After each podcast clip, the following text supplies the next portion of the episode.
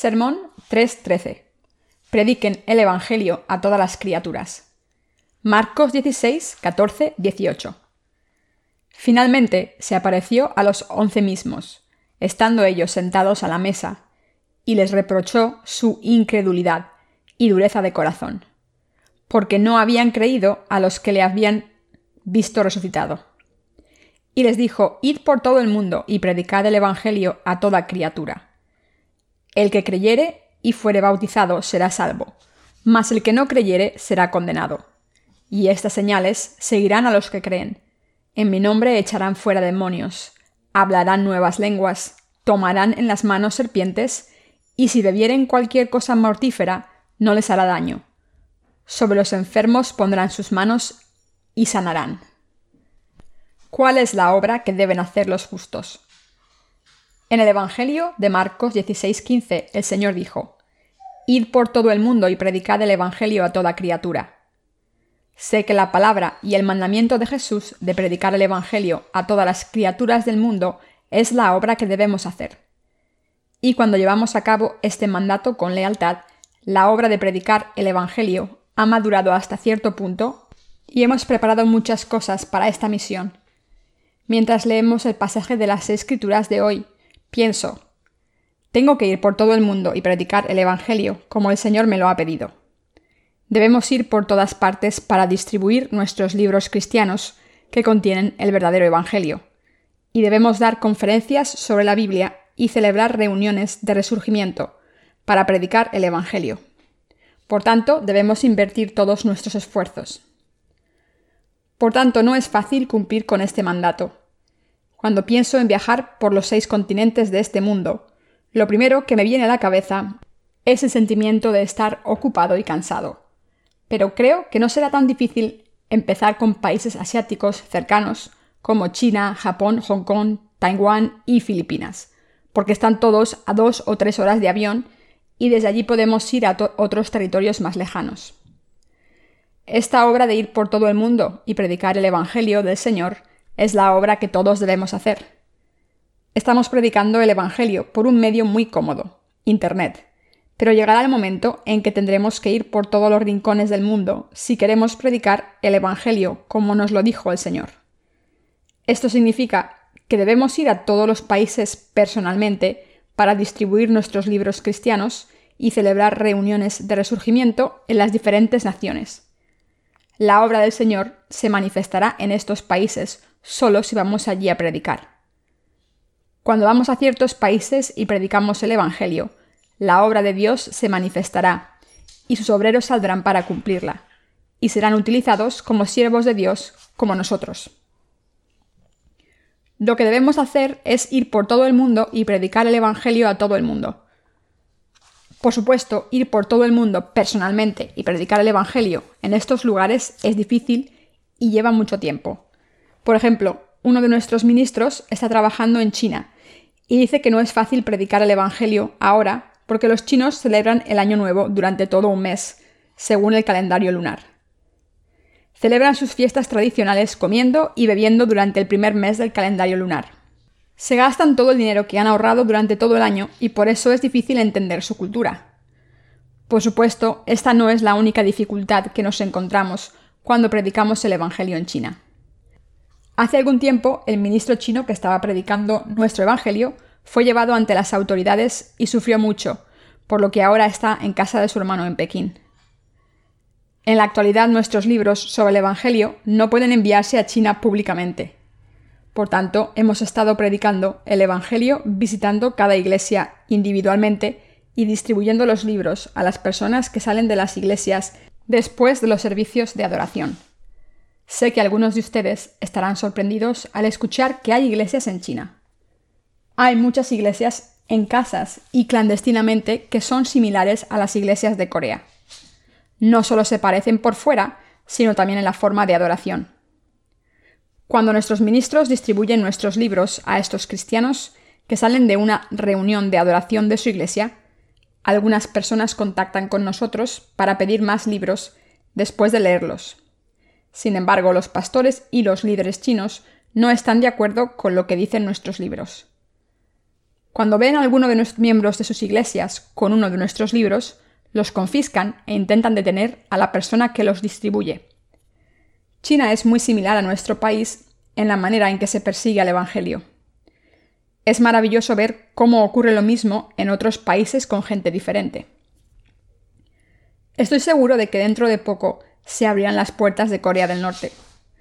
Después de que el presidente de Corea del Norte, Yoon Il-kim, visitara China, anunció que Corea del Norte se abriría económicamente como China ha hecho. Las regiones más avanzadas económicamente de China, como Shanghái o Hong Kong, son tan maravillosas como Nueva York, que es la ciudad más ocupada de los Estados Unidos. Estas ciudades son más grandiosas que Seúl. Por tanto, Corea del Norte también quiere designar regiones económicas especiales para aplicar el sistema de mercado occidental y hacer negocios con otros países. Esta puede ser la razón por la que el precio del terreno cerca de estas regiones cercanas a la frontera del Corea del Norte están floreciendo e incluso la especulación inmobiliaria ilegal está aumentando. Las puertas de Corea del Norte se abrirán al Evangelio pronto, cuando su sistema económico adopte el sistema de mercado abierto parcialmente. La manera de entrar en esta tierra prohibida y distribuir estos libros del Evangelio se abrirá, y no solamente distribuiremos libros por Internet, Debemos prepararnos para ese momento poco a poco. El dialecto de Corea del Norte y las diferencias culturales entre Corea del Norte y del Sur están recogidas con todo detalle en una página web de un periódico electrónico. Por tanto, pienso que deberíamos leer estos artículos y volver a escribir nuestros libros sobre el Evangelio para adaptarlos a la situación de Corea del Norte. La hermana Sang-mi Lee Está a cargo de la edición y ha ido a Seúl hoy para imprimir un nuevo libro traducido al francés. Mientras hemos distribuido los libros del Evangelio a la gente de todo el mundo, nos hemos dado cuenta de que la versión francesa de nuestros libros es la más solicitada después de la versión inglesa. Pienso que se debe a que hay muchos países que fueron colonizados por Francia durante la era del imperialismo. Al principio imprimimos 100.000 libros del Evangelio, en francés y después nos quedan 3.000 o 5.000, por lo que les vamos a enviar más libros a nuestros ministros cuando vayan a Francia. Hemos estado predicando el Evangelio del Señor personalmente al enviar ministros por toda Europa y Asia, y seguiremos haciéndolo en el futuro. El Señor nos dijo que fuésemos por todo el mundo para predicar el Evangelio. Debemos ir a todos los países para predicar el Evangelio del Señor, como nos dijo en su palabra. Por supuesto, hay varias maneras de predicar este Evangelio. Verdadero. Pero creo que debemos predicar este Evangelio completamente en persona al final. Ya sea mediante el ministerio literario, de manera oral o cualquier otro método. Debemos ir por todo el mundo y predicar la palabra personalmente. Creo que todos nosotros y todos los ministros de nuestras iglesias en Corea somos los que podemos ir por todo el mundo para predicar el Evangelio según el mandamiento del Señor. Los que predicamos el Evangelio del Señor por todo el mundo tenemos muchas cosas que hacer. Sin embargo, esta obra de predicar el Evangelio no se puede hacer deprisa, sino que debe hacerse paso a paso, gradualmente. Además, no puedo dejar de dar gracias a Dios porque nos ha manifestado la obra del Señor poco a poco. Creo en este ministerio del Evangelio y sé que lo llevaremos a muchos países del mundo si trabajamos duro para hacer las obras que tenemos planeadas este año y seguir trabajando hasta el final del año que viene. La traducción de nuestro primer libro en árabe se terminará este fin de semana, y la traducción de la versión en hebreo está casi terminada. Si terminamos esta versión en hebreo y el verdadero Evangelio entra en Israel, podemos decir que el verdadero Evangelio ha entrado en todos los países del mundo, ya que no habrá otro lugar en el mundo donde predicar. Si predicamos el Evangelio en países difíciles como Corea del Norte o Israel, lo más difícil habrá pasado. Después de predicar este Evangelio a todos los países por Internet primero, sé que nuestros ministros podrán entrar en estos países y seguir predicando este Evangelio del Señor. Debemos trabajar de esta manera. Debemos tener fe y decir, vamos a ir a todos los países del mundo para predicar el Evangelio y debemos ir por todo el mundo predicando el Evangelio del Señor.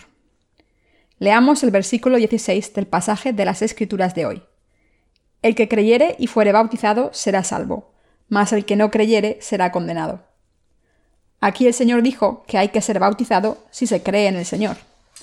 El Señor dijo que quien crea y sea bautizado será salvado, mientras que quien no crea será condenado. Esta palabra es la respuesta a la siguiente pregunta. ¿Cuál es la señal de la fe? ¿En qué debemos creer? Lo que debemos creer y predicar en este mundo es el bautismo del agua y el Espíritu que el Señor recibió cuando vino al mundo. Dicho de otra manera, esto significa que debemos creer que el Señor nos ha salvado al tomar todos nuestros pecados, ser bautizado y morir en la cruz en nuestro lugar. El Señor dijo que quien sea bautizado por señal de fe en el Señor será salvado sin falta. Esto significa que el bautismo de Jesús es la señal de la fe.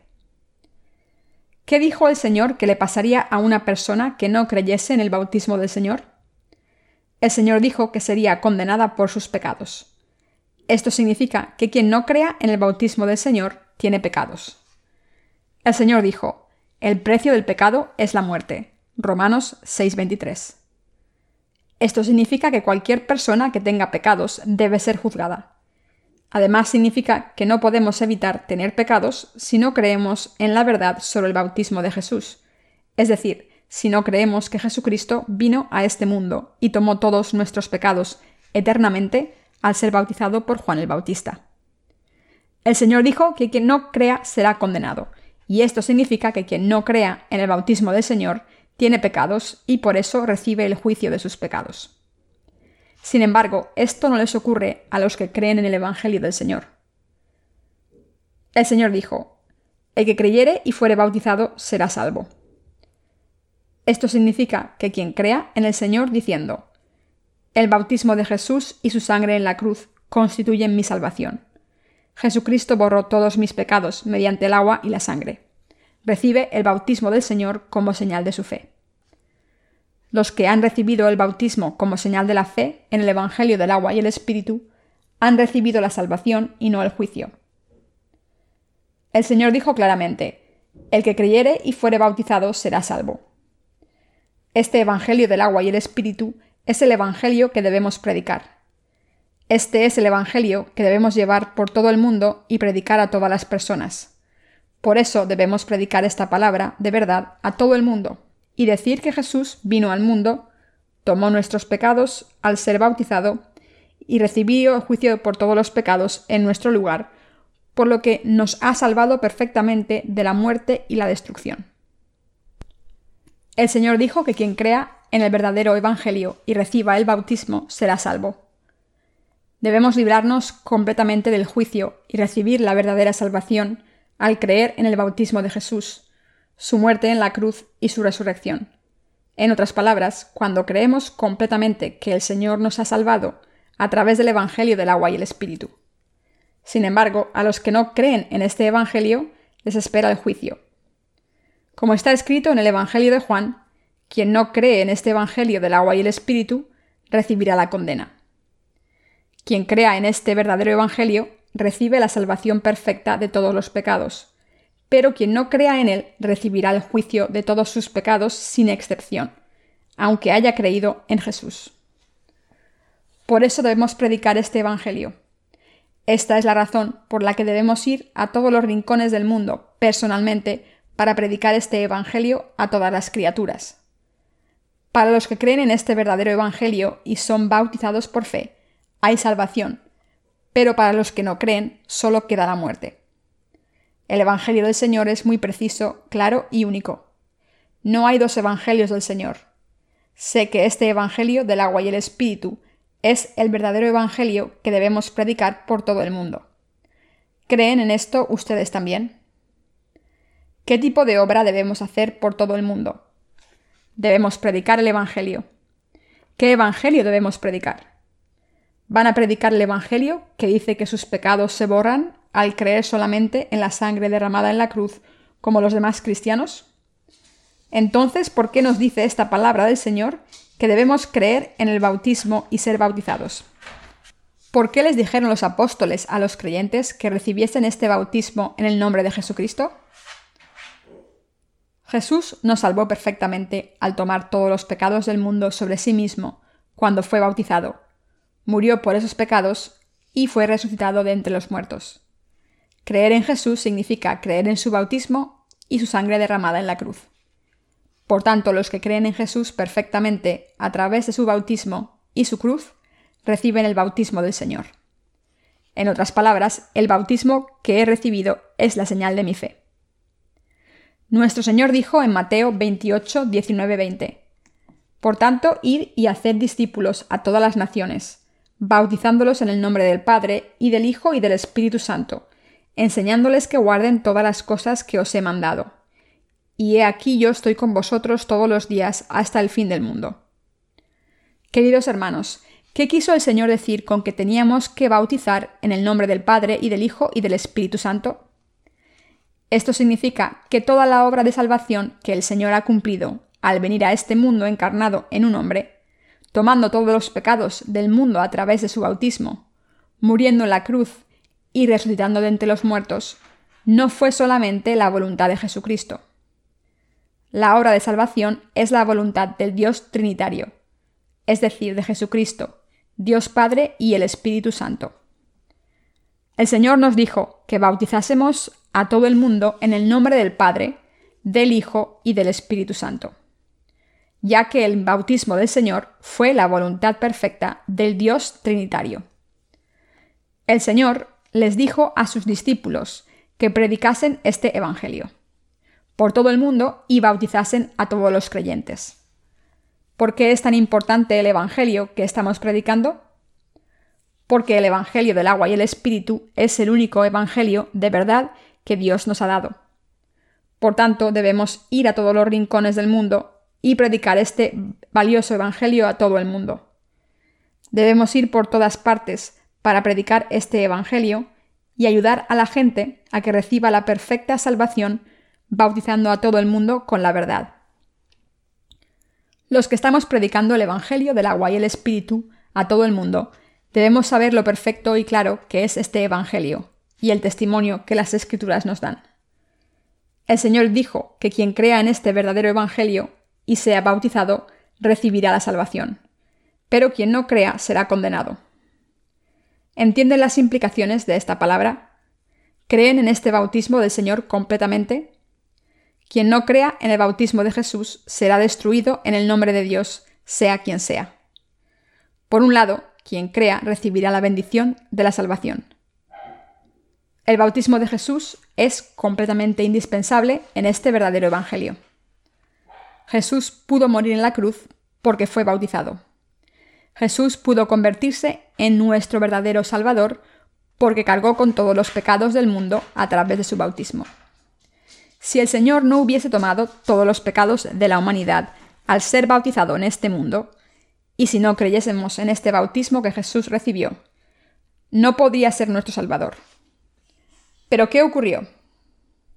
Dios prometió a los fieles que vendría como nuestro Salvador y vino a este mundo tal y como lo prometió fue bautizado antes de hacer esta obra.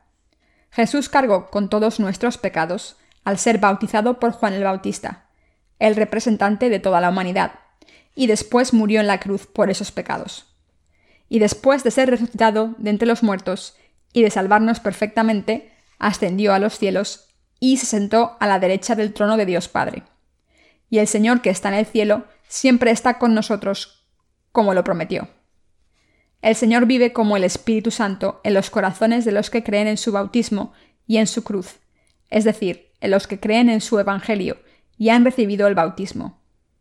Siempre vive en nuestros corazones como el Espíritu Santo y da testimonio de nuestra salvación a través del Espíritu Santo. Este Evangelio que estamos predicando es importante y precioso. Pero algunas personas Ignorantes disputan este Evangelio del agua y el Espíritu, aunque insisten en predicar el Evangelio del Señor. Sin embargo, leamos la Biblia que leamos, incluyendo el texto original, todas las versiones dicen lo mismo. No hay sitio para interpretaciones personales ni otras interpretaciones de las Escrituras. Está escrito claramente, quien crea y sea bautizado será salvo. Por tanto, debemos bautizar a todos los que crean en el bautismo y la sangre de Jesús. Sé que esta palabra es precisa y clara porque Jesús vino a este mundo y tomó todos los pecados a través de su bautismo. ¿Creen en esto también? Todos los cristianos de nuestro ministerio literario dan testimonio de que Jesús vino a este mundo y se convirtió en nuestro Salvador al ser bautizado, morir en la cruz y resucitar. Nosotros damos testimonio de Jesús de esta manera. Estamos predicando este Evangelio únicamente en estos últimos días, y sé que el Señor volverá cuando hayamos terminado de predicar este Evangelio por todo el mundo. Nosotros queremos predicar este Evangelio por todo el mundo y por eso estamos traduciendo nuestros libros al francés últimamente. Estoy seguro de que Dios protegerá a nuestros ministros y obreros que trabajan en este departamento para ayudarnos a publicar estos libros en francés y distribuirlos por toda Francia. Ahora quiero hablar de nuestro colaborador francés que ha revisado la versión francesa de nuestro libro. Este hombre francés es un profesor de instituto que siempre ha querido hacer la obra de Dios, pero no sabía cómo hacerlo. Pero después de leer la primera edición de la versión francesa, pensó que había sido traducido por alguien que no conocía la cultura francesa y que no sabía hablar francés, y por tanto desconocía la terminología cristiana en ese idioma. Entonces nos envió un mensaje comunicándonos que quería revisar la versión francesa aún sin cobrar dinero por ello. Nos dijo que ahora está más seguro cuando da testimonio del Evangelio, gracias a haber corregido este libro. Estamos convencidos de que una persona puede recibir la remisión de los pecados si se predica siguiendo nuestros libros. Por tanto, este colaborador nos dijo que compartiría el Evangelio personalmente con aproximadamente 70.000 habitantes de la isla donde trabaja como profesor. Cuando dice estas cosas, puedo sentir la pasión con la que trabaja por el Evangelio. Me doy cuenta del poder del Evangelio cuando veo cómo hay cada vez más colaboradores por todo el mundo. Reconozco el gran poder de este Evangelio cuando pienso en este colaborador de Francia. Hemos publicado el primer y segundo volumen de la versión en inglés de nuestra serie sobre el Evangelio y ahora estamos preparando el tercer volumen. Un residente americano llamado Ross está revisando la traducción del tercer libro y creo que no ha entregado el trabajo a tiempo porque ahora es fiesta allí. Sus amigos coreanos no le dejan en paz. Cuando hay una fiesta le invitan a sus casas para beber y jugar a juegos tradicionales. De todas formas, como prometió terminar el libro a finales de este mes, creo que recibiremos la traducción corregida pronto y podremos publicar el libro sobre el Espíritu Santo. El tema principal del tercer volumen de nuestros libros del Evangelio da testimonio a la gente de que todo en lo que han creído es incorrecto el primer volumen y el segundo volumen dan testimonio de que solamente el Evangelio del agua y el Espíritu es la verdad, mientras que el tercer volumen dice, Todas las cosas en las que creen ahora son mentira. Es mentira que hayan recibido al Espíritu Santo. Todas las cosas que han experimentado son mentira. Por ejemplo, el que el Señor haya entrado en ustedes mientras oraban en las montañas, y toda la conmoción de hablar en lenguas que nadie entiende. Algunos lectores nos han escrito mensajes largos refutando lo que decimos en nuestros libros, diciendo, por ejemplo, Estoy seguro de que el Evangelio del agua y el Espíritu no es la verdad. Hay muchas personas que refutan nuestras doctrinas y nos dicen que no hay que creer en el bautismo de Jesús para nacer de nuevo. Sin embargo, cuanto más refuten este Evangelio verdadero, mejor para nosotros. Yo les digo a estas personas, solamente habéis recibido la mitad de la salvación. Ahora os voy a explicar el verdadero Evangelio un poco más. Leedlo una vez más y decirme qué puntos son incorrectos si todavía creéis después de haber leído los libros una vez más. El Evangelio del agua y el Espíritu que el Señor nos dio es el verdadero Evangelio y es la única verdad. Le doy gracias a Dios porque hay muchas personas que escuchan y creen en este Evangelio, y son más numerosas que las que no creen. Sé que Dios nos ha confiado esta obra a nosotros. Por tanto, somos personas que deben ir a los fines de la tierra, predicando este Evangelio.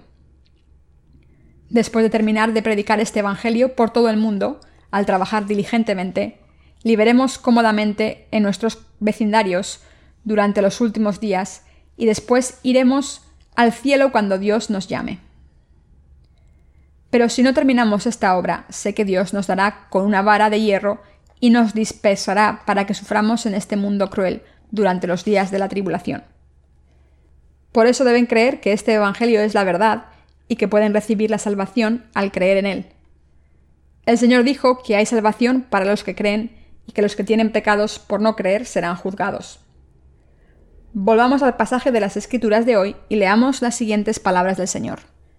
Leamos los versículos 17 y 18 juntos. Y estas señales seguirán a los que creen. En mi nombre echarán fuera demonios, hablarán nuevas lenguas, tomarán en las manos serpientes, y si bebieren cosa mortífera, no les hará daño. Sobre los enfermos pondrán sus manos y sanarán. ¿Qué tipos de señales dijo el Señor que seguirían a los que creyesen? Primero el Señor dijo, En mi nombre echarán fuera demonios. Es decir, un creyente puede expulsar demonios en el nombre del Señor. Cuando una persona nacida de nuevo le ordena a un demonio que salga de cada persona, el demonio sale corriendo.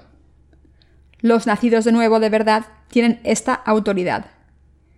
La gente de fe puede vencer a Satanás solamente por esta fe. Esto significa que puede vencer a estos espíritus malvados y rescatar a los que están poseídos a través de la fe y no por poder físico.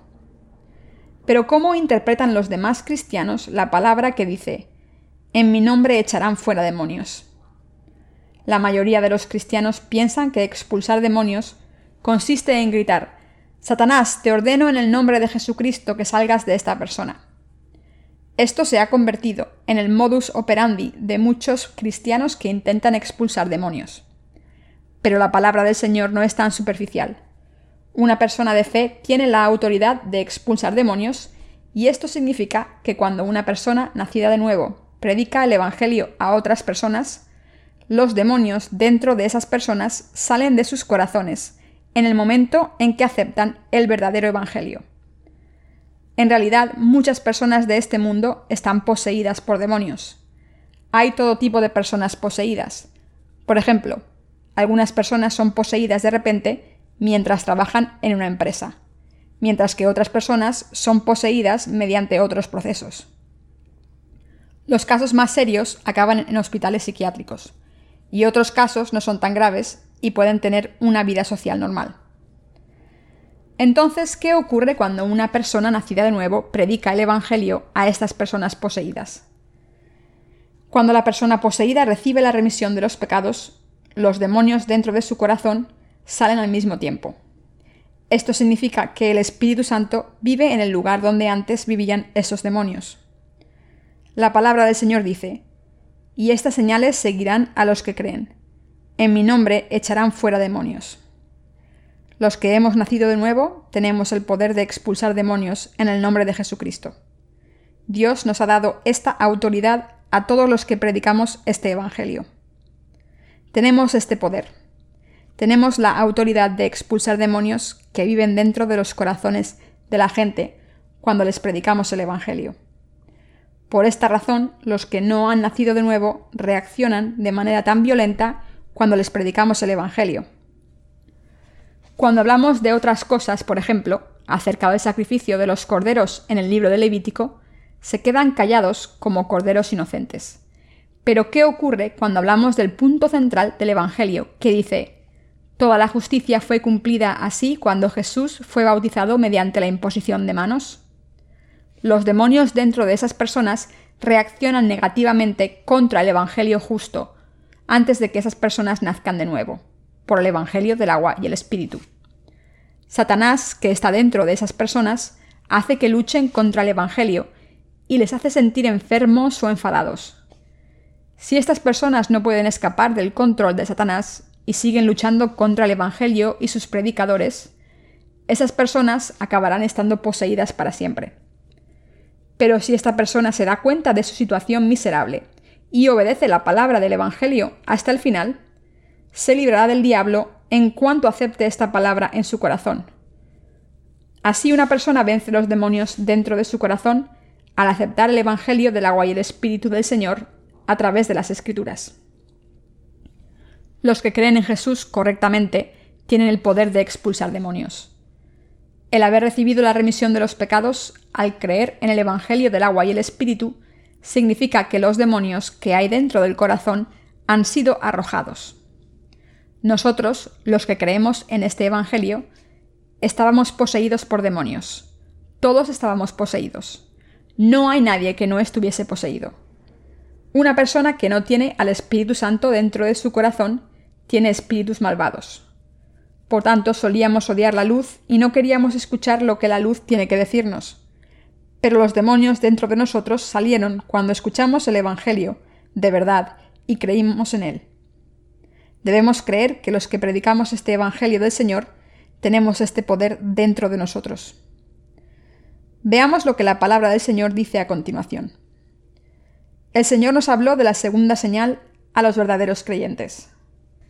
Hablarán con lenguas nuevas Aquí, hablar en lenguas nuevas significa hablar en un idioma nuevo. Por ejemplo, digamos que hay un cristiano coreano que solía hablar coreano antes de nacer de nuevo. Después de nacer de nuevo, al creer en el Evangelio del agua y el Espíritu, empezó a hablar el idioma del reino de los cielos, aunque externamente parece hablar coreano simplemente.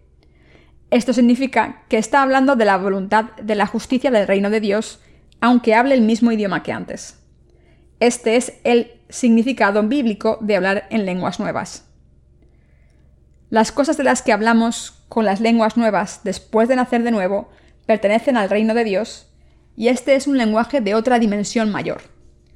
Por tanto, los nacidos de nuevo pueden comunicarse bien los unos con los otros, pero los que no han nacido de nuevo no entienden a los nacidos de nuevo.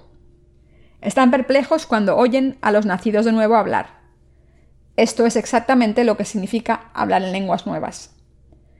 Hablar en lenguas nuevas no significa inventarse un idioma nuevo y decir majaderías sin sentido. Hablar en lenguas nuevas es hablar de la verdad del cielo, de la que nunca han oído hablar las personas de la calle. Un verdadero creyente habla con esas lenguas cuando predica el Evangelio del Señor. Esto significa que habla de las cosas del cielo en vez de las cosas del mundo aunque hable en un idioma de este mundo. Estas señales siguen a los que creen en el Evangelio del agua y el Espíritu. Por eso el Señor dice, hablarán con lenguas nuevas. ¿Y cuál es la siguiente señal después de hablar en lenguas nuevas?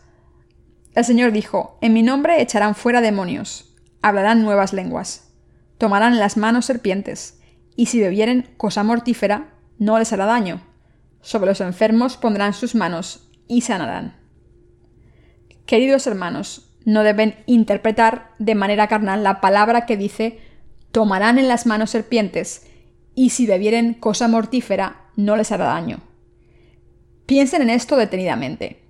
¿Cómo puede una persona no ser dañada cuando le pican serpientes y come o bebe cosas mortales? La palabra del Señor no debe interpretarse de manera literal. Lo que la palabra quiere decir es que una persona que haya nacido de nuevo por el Evangelio del agua y el Espíritu, puede tratar a las personas poseídas por demonios y a los siervos del diablo con desdén. Esto significa que una persona nacida puede hacer lo que quiera con los que han sido engañados por Satanás. En este pasaje que dice, tomarán en las manos serpientes, y si bebieren cosa mortífera, no les hará daño. Las palabras cosa mortífera no significan sustancias químicas tóxicas conocidas, sino que representan la tentación del diablo, que se convierte en veneno, incluso para los nacidos de nuevo que creen en el Evangelio del agua y el Espíritu. En realidad, nosotros bebemos este veneno muy a menudo en este mundo. Incluso en estas fiestas hay personas que han tomado este veneno y sus ojos, que eran puros y bellos, ahora están oscuros, y sus caras están endurecidas porque este veneno no les ha intoxicado completamente. Sin embargo, el Señor nos dijo claramente que una persona que cree no será dañada por mucho veneno que haya bebido. Si se toma veneno espiritual se puede morir, pero este veneno no hace daño a los nacidos de nuevo cuando han escuchado la palabra de Dios, de los siervos de Dios, y pasan tiempo con ellos. Este veneno que había en el cuerpo sale completamente. Los que han nacido de nuevo tienen la autoridad de revivir sus almas al escuchar la palabra de verdad de nuevo, aunque hayan bebido veneno mortal. Pero ¿qué les ocurre a los que no han nacido de nuevo, que no conocen el Evangelio del agua y el Espíritu? Cuando beben el veneno del diablo, no pueden ser curados naturalmente. Es cuestión de tiempo que llegue la muerte cuando se toma veneno. El veneno del diablo trae la muerte a las almas que no han nacido de nuevo de la misma manera que el veneno literal mata a las personas que lo beben. En último lugar, el Señor dijo, sobre los enfermos pondrán sus manos y sanarán. Esto significa que el poder de Dios se manifestará y los enfermos serán sanados mediante oraciones y la imposición de manos de un verdadero creyente con verdadera fe. Esto es lo mismo que cuando sanamos a los enfermos espirituales. Por supuesto, las escrituras hacen hincapié en la enfermedad espiritual, pero esta palabra también puede hacer referencia a las enfermedades físicas. A veces las enfermedades físicas nos atacan cuando seguimos al Señor. Además, a veces Dios no nos sana de ciertas enfermedades físicas. Por ejemplo, en el caso del apóstol Pablo, su enfermedad física nunca fue curada, y por tanto el doctor Lucas, quien puso por escrito el Evangelio de Lucas, siguió a Pablo durante toda su vida para tratarle esa enfermedad. Al seguir a Dios como el apóstol Pablo a veces sufrimos físicamente. De repente podemos enfermar cuando cambiamos la fe antigua por una nueva. Algunos de los problemas son el insomnio, lo que produce desequilibrios en el sistema inmunológico. También si hay una persona que no ha tenido un trabajo físico nunca y de repente trabaja demasiado, se siente fatigada. Pero la fatiga no es siempre algo malo. El tiempo en el que el cuerpo se intenta recuperar de la fatiga es el periodo en el que el sistema inmunológico trabaja activamente y genera fuerzas para adaptarse al entorno. Y esta es la razón por la que los médicos dicen que no es bueno tomar medicina para la gripe, aunque muchas personas la tomen y se recuperen rápidamente.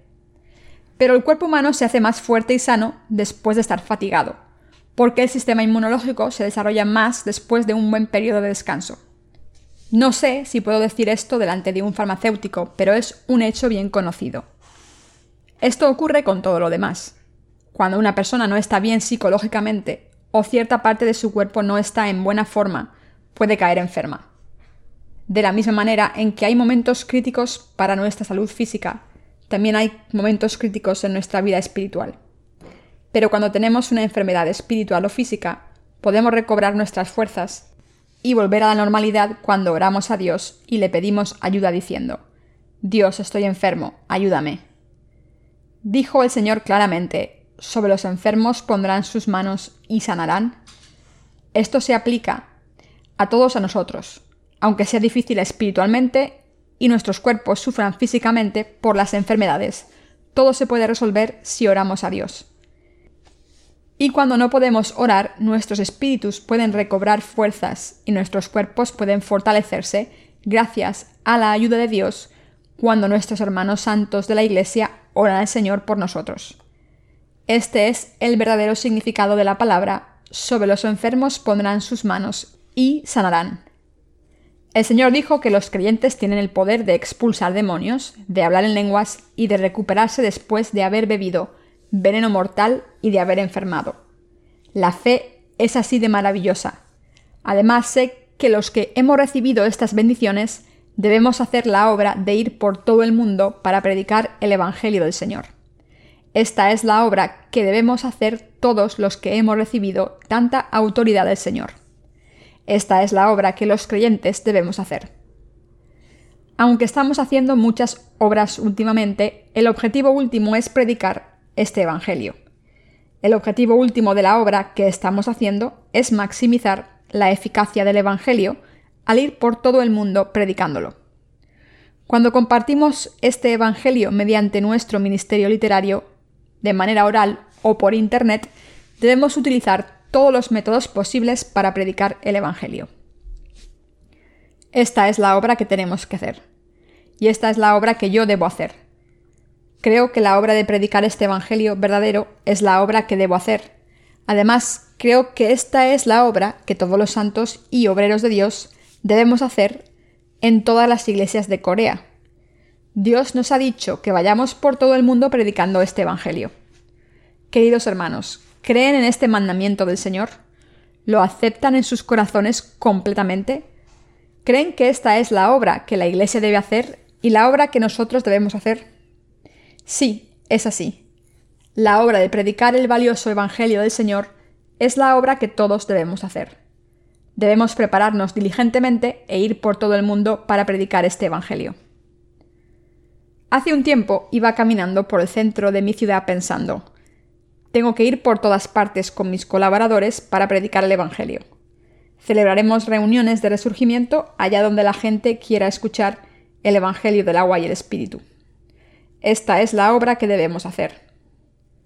Yo voy a hacer estas obras, y sé que ustedes también querrán que trabaje duro, ya que la palabra de Dios nos exige que prediquemos el Evangelio a todo el mundo.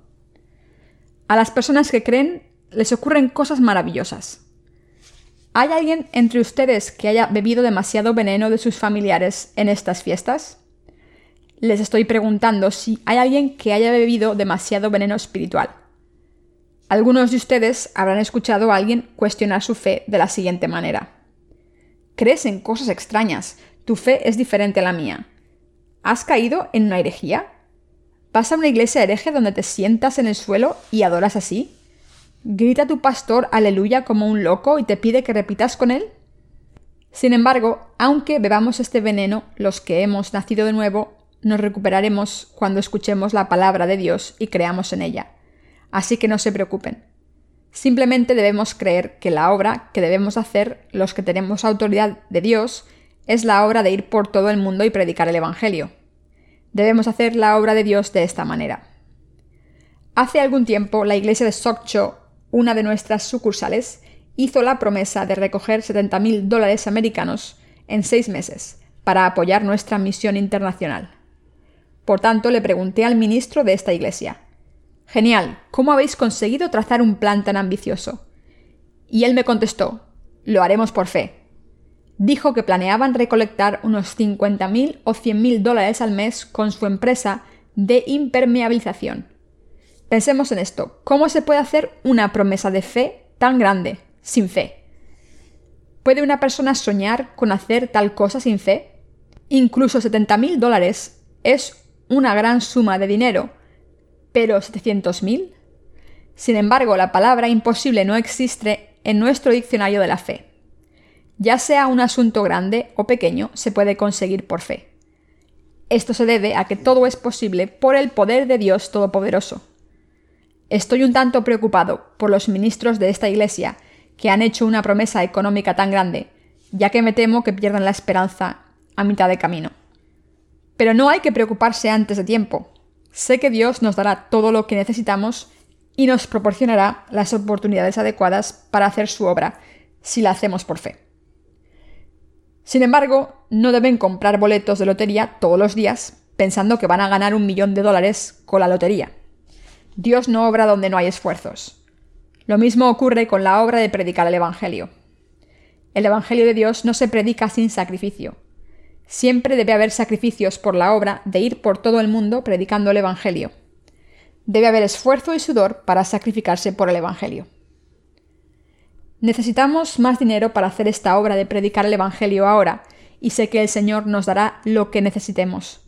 No estoy preocupado. Cuando oramos y obramos por fe, estamos benditos con riquezas abundantes para servir al Evangelio por todo el mundo. Pero si nos sentamos y esperamos que Dios nos lo dé todo, estas bendiciones no nos llegarán.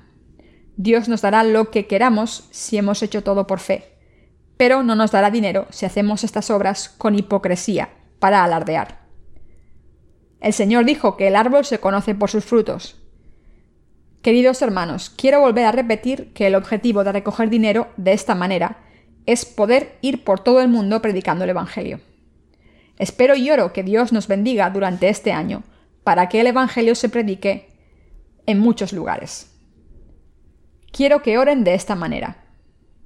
Hemos impreso 50.000 libros en un año, pero sé que podemos imprimir de 500.000 a un millón de copias de nuestros libros este año.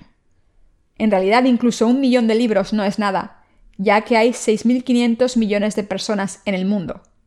Sin embargo, sé que incluso un millón de libros puede tener tanto poder como una bomba nuclear si se distribuyen este año.